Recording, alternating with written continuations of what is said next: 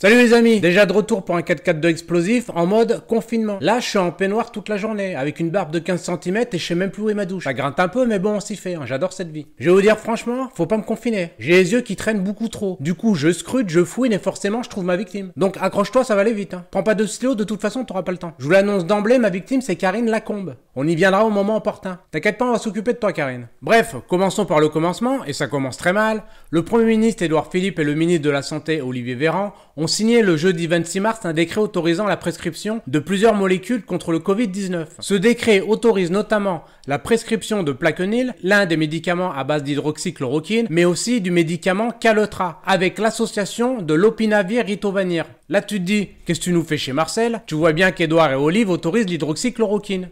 C'est vrai le 26 mars, comme vous pouvez le voir avec ce décret. D'ailleurs, Didier Raoul s'en félicite sur Twitter. Mais problème, ça ne l'est plus le 27 mars. Puisque dès le lendemain, avec l'aimable silence assourdissant des médias, ils ont modifié le décret. Le renouvellement de prescription n'est plus autorisé. Le traitement du professeur Raoul reste donc inaccessible aux Français, mais uniquement pour les personnes en état grave. Quand c'est trop tard, en fait. Je suppose que tu découvres ce nouveau décret et que tu pensais, comme tous les Français, y avoir droit. Eh ben non. Ni TF1, ni CNews, ni BFM n'ont communiqué sur ça. demande bien pourquoi. Donc écoute bien la pirouette. Il est autorisé d'administrer cette molécule contre le Covid-19 à l'hôpital uniquement. Et seulement au cas grave. Est-ce que vous entendez ça? C'est d'une stupidité monstre comme le rappelle le professeur Raoul. Ça veut dire que l'on va administrer l'hydroxychloroquine au moment où les malades ont une insuffisance respiratoire et n'ont presque plus de virus. C'est trop tard. C'est quand ils ont une forme moyenne et modérée qu'il faut les traiter. Car c'est à ce moment-là qu'on peut contrôler les virus qui se multiplient. Quand les malades sont rentrés en réanimation par exemple, le problème c'est plus le virus. Hein.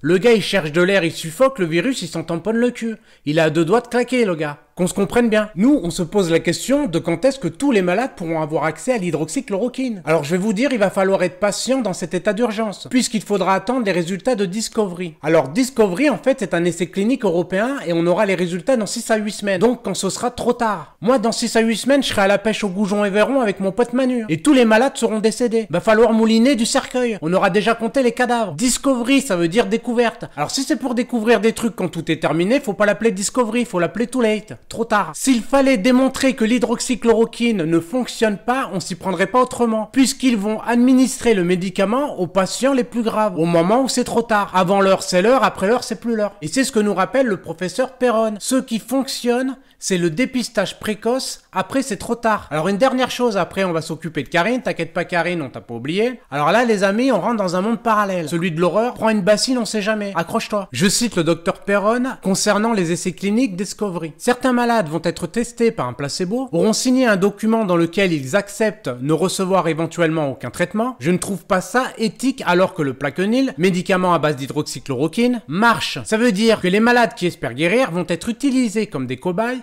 et on donnera à une partie des malades un placebo et à l'autre le médicament. Donc, terminer les lapins, les rats, les souris de laboratoire, c'est autour des êtres humains. Est-ce que vous vous rendez compte de la gravité de ce que je suis en train de vous raconter? C'est très grave. Mais c'est pas fini, j'en ai encore dans le tiroir. Alors là, il se passe une chose incroyable. On voit apparaître partout une certaine Karine Lacombe. Du jour au lendemain, elle squatte tous les plateaux et toutes les radios pour discréditer Raoul. L'autre, tu l'entends piailler, mais on sait pas qui c'est. Mais bougez pas, on va lui faire son CV. La Karine, elle est chef de service des maladies infectieuses à l'hôpital Saint-Antoine à Paris, mais aussi chercheuse à l'INSERM, dont Yves Lévy était président et Marie d'Agnès Bezin, ancienne ministre de la Santé, concurrent direct de l'IHU à Marseille de Didier Raoul. Mais quand on cherche son nom dans Esperscape, alors que le professeur Raoul est classé premier chercheur mondial pour les maladies infectieuses, elle, elle n'y figure même pas. Néant la Karine. Alors je sais pas ce qu'elle cherche, mais en tout cas elle le trouve pas, ça c'est sûr.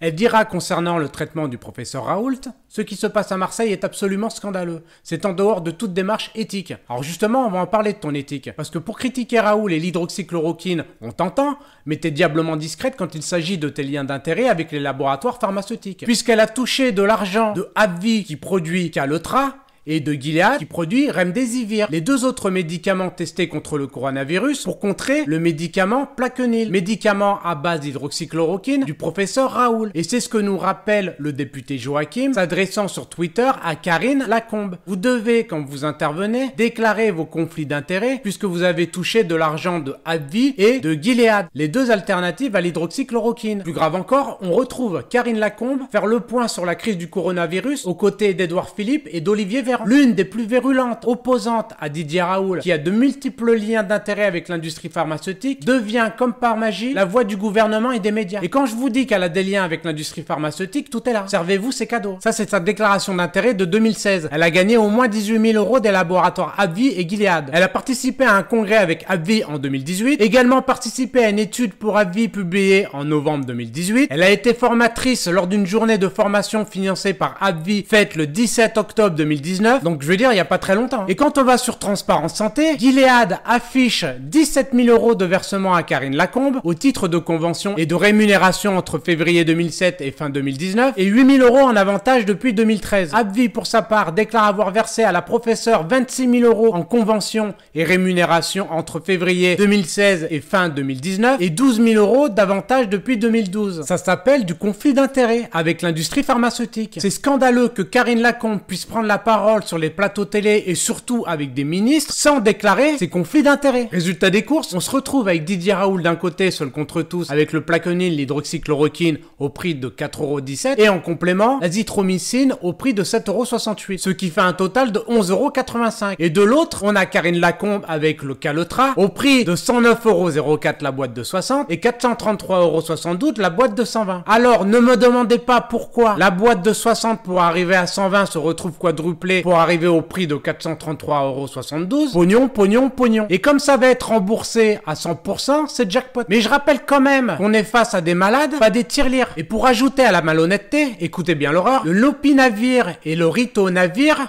en plus d'être des noms imprononçables, ils sont aussi efficaces que valent au gouvernement. Tu prends deux fraises tagada, tu les bouffes, c'est la même chose. Mais maintenant que Karine Lacombe est grillée, puisque bon, ça parle beaucoup sur les réseaux sociaux, son compte Twitter a disparu, sa page Facebook a pris la tangente et sa page Wikipédia a déserté. Tout a été supprimé. Que les médias s'intéressent à ce fait étrange. Y a matière à se poser des questions tout de même. Demandez-vous comment se fait-il qu'on mette autant de temps à balancer l'hydroxychloroquine aux malades du coronavirus, alors que c'est utilisé en ce moment même et de depuis un bail aux États-Unis, la Chine, la Corée, l'Inde, l'Italie, l'Iran, les Pays-Bas, la Belgique, le Maroc ou l'Algérie. Ils sont en train de diaboliser le professeur Raoul avec des études bidons pour une guerre avec Gilead et AbbVie et à la fin, ils vont nous pondre un vaccin. Je vais vous dire franchement, je fais tout pour pas tomber dans le complotisme. Mais ce gouvernement dépasse mes compétences. Je suis même pas à la hauteur. Ils vont trop vite les mecs. J'ai même pas le temps d'imaginer un complot que c'est déjà en œuvre. C'est quand même incroyable cette histoire. Cachez-vous bordel de merde. Faites ça en douce. Me servez pas la soupe sur un plateau. Bref, voilà les amis, absolument vous alerter sur ça. Je rappelle aussi, et je peux vous assurer, que si demain on nous met entre les mains un coronavirus 2, le retour est bien plus puissant, on est foutu. On est préparé de rien. L'industrie pharmaceutique pense d'abord à vendre son cacheton. Donc nos gamins sont en grand danger dans ce pays, la France. Je pense que le coronavirus est un avertissement que tous les Français devraient prendre au sérieux. Sinon, on crèvera tous comme des merdes. Et ça, je vous le garantis sur facture. Va bien falloir que ça change cette histoire. Allez, salut les confinés. N'oubliez pas que si vous